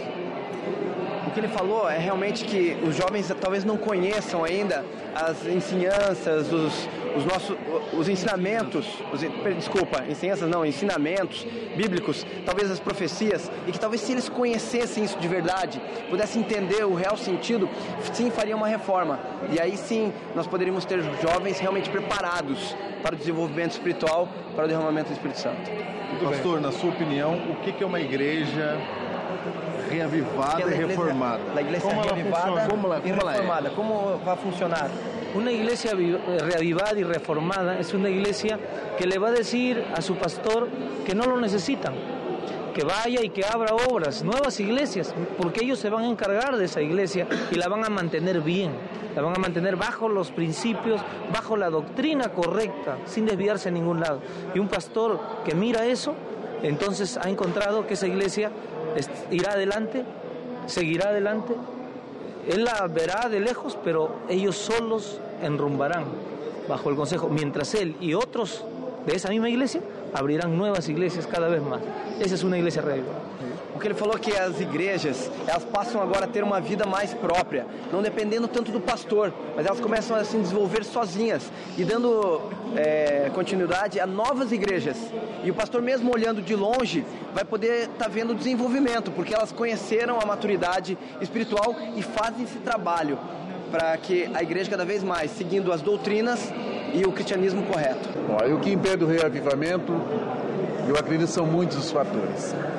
Em primeiro lugar, eh, comprometimento com Deus. Uma igreja que não ora, que não, não lê a Bíblia, ou seja, uma igreja que não fala com Deus, que não ouve Deus, uma igreja que não tem comunhão com Deus, ela acaba não tendo comunhão com ela mesma. Os membros começam a ter problemas entre si. E a partir daí, a religião se torna fria e desmotivada. Eu tenho observado que em muitas igrejas não são poucos os membros que se relacionam com elas como se fossem clientes. Eles vão aos templos em busca de uma boa programação. E se percebem que ali não oferece uma boa programação, eles não mudam de religião, mas eles mudam de igreja. Eles mudam de endereço. Ou seja, eles não se sentem membros. Não estão ali para colaborar, não estão ali para ajudar. O sentimento religioso deles é o sentimento de um cliente de qualquer instituição que nós frequentamos. Desta forma, o comprometimento com a missão é nula. E vão ali, ali como se fosse um, um grupo social qualquer. Vão ali para falar de religião, não vão ali para adorar a Deus. Essa religião, inevitavelmente, vai deixar de crescer. Bueno, yo creo que la gran lucha es que todos sabemos que tenemos que orar, pero el, el pecado ha afectado nuestra voluntad y, y aunque sé que tengo que orar, prefiero seguir durmiendo y en el caso de uno como joven, eh, eso lo hace hacer esa oración apurada, etcétera. Así que lo que más impide es, es la ausencia de tiempo.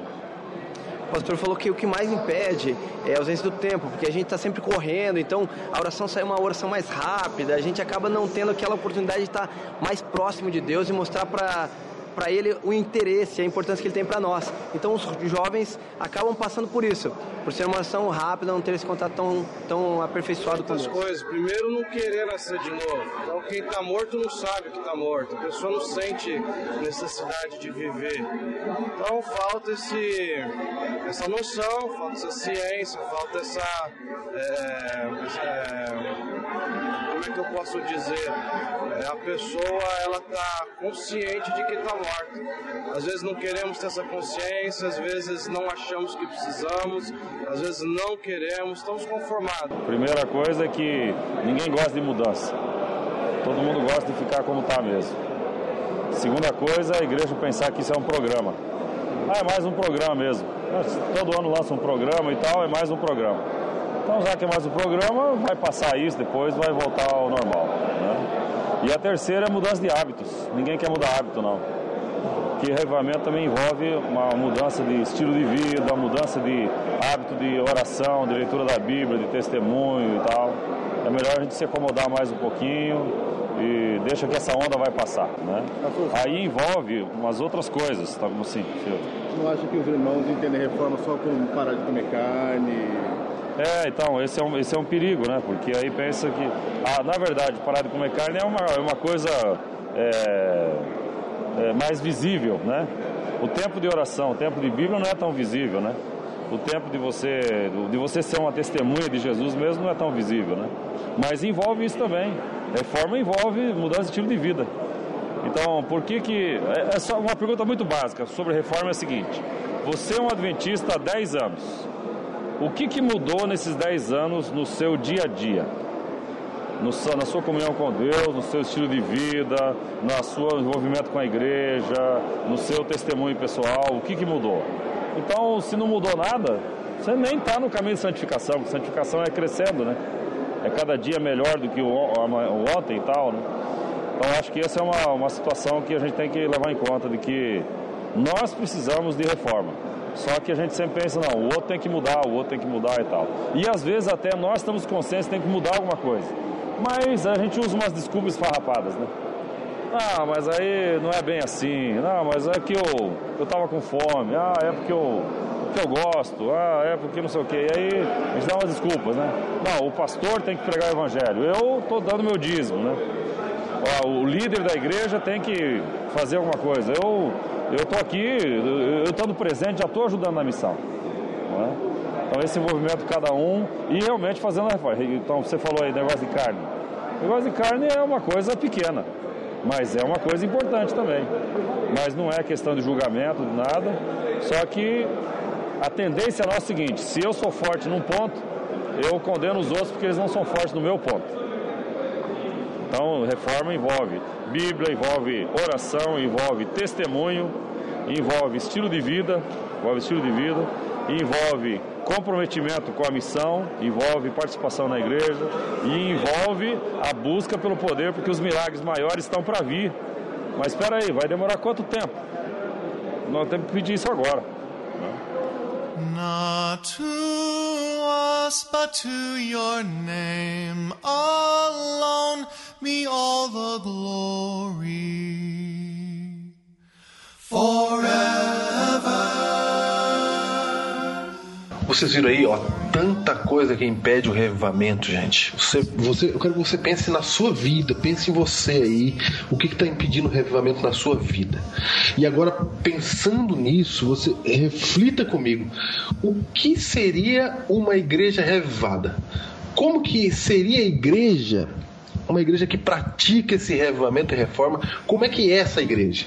Qual que é a cara dessa igreja, né? Se você tirasse uma foto do futuro dessa igreja revivada e reformada, o que, que você veria nessa foto, né? O que, que você veria nessa imagem? Bom, uma igreja que está reavivada vai ter todos os ministérios funcionando. Não vai ter só um ou dois planos de trabalho, vai ter muitos. É, até vai ter problemas de conciliar os horários, porque todo mundo vai estar fazendo coisa. Ah, eu acho que essa é uma igreja reavivada, que, como dizia, não depende de que o pastor esteja aí com o chicote, eles já, os irmãos já tenham suas próprias iniciativas Eu acho que essa é a melhor forma de ver que uma igreja está reavivada. Imagino que uma igreja reavivada e reformada, ela voltaria ao modelo da igreja apostólica. Quando viver para Cristo seria o ideal da igreja, ou seja, o verdadeiro cristianismo de viver e pregar a Cristo seria quase que como uma respiração da igreja. E com isto, então a igreja ela estaria focada no, na consagração, no testemunho, não é? E, e uma igreja que estaria crescendo continuamente por ter a atuação do Espírito Santo e por ter se esvaziado do eu e viver inteiramente para isso. Acho que o exemplo seria a melhor resposta. Eu queria usar como exemplo a igreja do primeiro século, a igreja apostólica. Era aquela igreja que tinha um fervor religioso muito forte, associado a um estudo continuado das Sagradas Escrituras. Eles oravam diariamente e comungavam uns com os outros de casa em casa, diz a Bíblia. Aquela igreja crescia aos milhares todos os dias.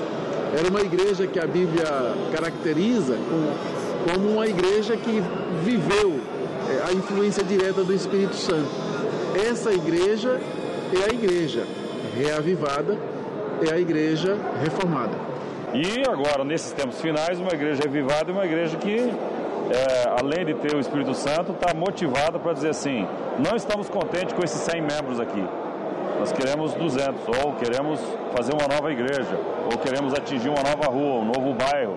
Essa visão de missão. Essa é uma igreja revivada. E uma coisa que eu pensei é, que seria assim interessante é o que eu vi agora na UAP, na nossa Universidade do, da Argentina. Eles têm lá 60 grupos missionários. Quem organiza isso? Ninguém organiza. Os jovens se juntam, vamos fazer trabalho missionário. E eles inventam alguma coisa para fazer. Quer dizer, essa iniciativa, Igreja Revivada não é assim, não, vamos esperar que os nossos líderes estejam revivados, que o nosso pastor, que o nosso, nosso ancião esteja revivado. Igreja Revivada é alguém que está todo mundo envolvido. Né? Bueno, yo creo que la iglesia la conformamos las personas, tenemos que animar a las personas individualmente a buscar al Señor y luego intentar ser relevantes en la comunidad. Si el Señor está con nosotros, vamos a intentar eh, buscar las maneras de estar con la gente y si estamos con la gente, vamos a ser relevantes en medio de la comunidad. Ele falou que nós devemos estar é, ligados a Deus para então estar ligado com a comunidade e para que seja relevante esse trabalho mesmo, você tem que estar ligado à comunidade. E aí, estando ligado a Deus e com a comunidade, vai, você vai fazer com que o trabalho realmente aconteça de uma forma que mude a vida das pessoas. A juventude que está estudando a Bíblia, está orando e está trabalhando. Três coisas, três pontos: missão, comunhão e ação. Olha, essa é uma tremenda uma pergunta, eu acho que eu não sei responder. Eu não vi essa igreja ainda. Como eu gostaria de vê-la para dizer para você como ela deveria ser. Sonho, né, cara? Sonho, esperança, certeza. A Bíblia fala, isso vai acontecer, já está acontecendo. Nós temos muitos jovens. É, isso daí se manifesta quando aí, torna visível para mim quando eu vejo a igreja usando de tudo que ela tem para fazer aquilo que ela tem que fazer. Está usando as pessoas, ela está usando os meios, está usando a mídia, o Biblecast, o Twitter, a vida, o trabalho, o emprego, é, o estudo, a sua rede de contato, real ou não.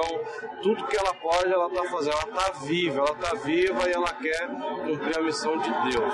Nós estamos saindo agora, o pastor Filho acabou de falar, muitas gerações vieram, cresceram, foram embora. E a pergunta é a seguinte: quantas mais vão ter que passar para a gente entender que o negócio é com a gente? Então nós temos que fazer essa coisa acontecer. Ou vai ser mais uma. Eu não quero ser mais uma. Estamos aqui para ser a geração. Gente, o que a gente acabou de ouvir foi espetacular. É um, é um chamado de Deus para você, para você que faz parte dessa geração. A gente sempre pensa que é a última geração que vai resolver os problemas, mas você pode ser a última geração. Você pode ser, fazer parte da geração que pediu o poder do Espírito Santo, que se reavivou e reformou este mundo. É engraçado, Júnior, que às vezes a gente vive como se fosse a última geração do ponto de vista da esperança. Todos nós queremos ver Jesus voltar. Todos nós achamos que será a nossa geração que vai ver isso.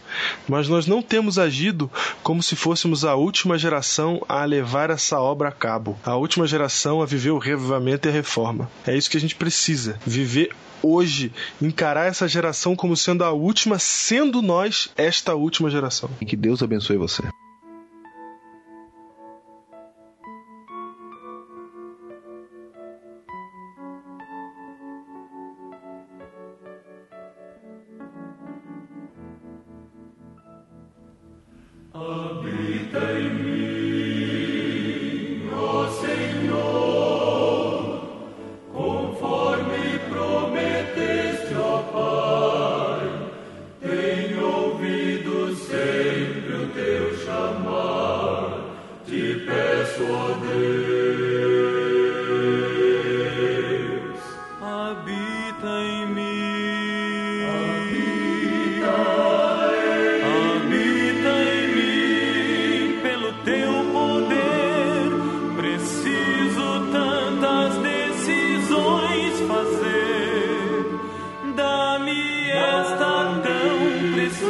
Preciosa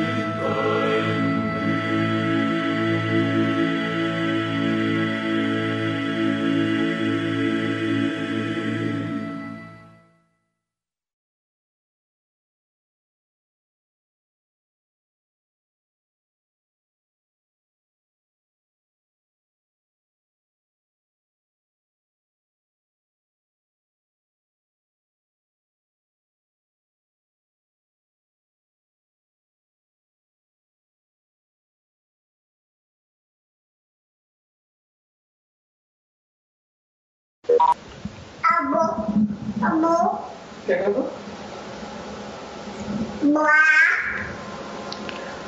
É isso? É isso? Com acabou do Joãozinho aqui ainda. Acabou do Joãozinho ainda, meu. Com acabou do Joãozinho. Pastor, obrigado pela, pelo. Acabou a bateria? Não, Pastor, só fala, só fala uma frase aqui pra nós. Fala assim, ó, eu sou o pastor do Ciso Codos e Secretário. secretário da União Central. Ah, tá, tá gravando aí. Já- Tá gravando aí já? Tá gravando já. Tá, mas tá, tá bom na foto aí e tal? Tá bom? Tá, tá bem. é, Obrigado. yes, thank you so much. Thank you. É, nessa força. Valeu, pastor. Qual, qual esse programa que você está gravando? Esse aqui é o Biblecast. Vamos lá, pastor. Mas eu, eu entendo português, não? você pode Ah, falar você português. Sim. bem. eu, morei, morei no Brasil. O cara é fera. Ah, então tá resolvido. Ah, então tudo certo. Mas entrevista. Multicast nós não falamos ainda, hein? Hã? Não falamos no Multicast ainda. Ai, você me fez pular um multicast, meu. Você pulou, eu tentei entrar nele, você xingou. Xinguei. Xingou, você xingou. eu fui, você não veio, brigou, falei, que diabo é esse? Foi. Tá, não vou falar de multicast essa semana, não. Tanta coisa pra falar. Ai, ai. Deixa essa conversinha lá no fundo. É, vou deixar ela lá no fundo. Os caras vão ver eu falando aqui. Não vai, vai falar de outro hoje, não. Essa parte você troca, né? Vamos falar frases legais aqui pra ficar lá no fundo. tá bom, agora eu vou colocar tudo isso aqui. Ô, Dalmo, eu vou falar do multicast. Fica calmo. Não, o Multicast tá todo poder. Né? Tá todo poder, o Multicast. Não, e tem mais. O Multicast é o seguinte: os caras estão achando que tem muito download, né? Então. Deve estar errado, né? É. É a mesma sensação que eu tenho desde o começo do Webcast. É, eu sou o Dalmo da história e o Júnior é o Fernando. O É. Fernando não acredita, o Júnior também não. Eu não acredito até hoje. Apesar que o nosso foi crescendo, crescendo, crescendo. É, que a gente, eu peguei confiança depois que eu usei outras ferramentas pra comparar. Não, a gente tem milhares de contadores aqui, tudo instalado. É verdade. Muito que bem, gente. Não perca o multicast. Toda semana você pode estudar a lição da Escola Sabatina de maneira diferente. É muito legal, é muito interativo. Os caras estão começando a inventar coisas novas, os programas deles. Você viu lá? O fail da semana. Tem Não, uns quadrinhos. É, Tá todo poder, gente. Então, portalmaranata.blogspot.com. Enquanto eles não tomam vergonha pra comprar um endereço pra eles. Vale a pena. Lição da Escola Sabatina em podcast multicast. Aí está. Você sabe que eu estudo a lição por eles. Não fala isso, meu. Você sabe que eu recapitulo a lição por eles.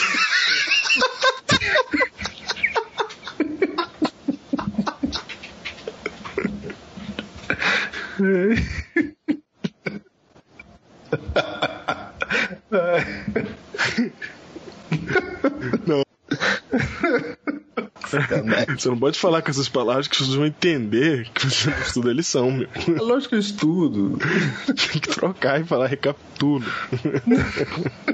eu, hein. Vamos lá. Se um Gremlin ouve isso, ele entende tudo errado. Sou Edilson Valiante, um herói do Biblecast.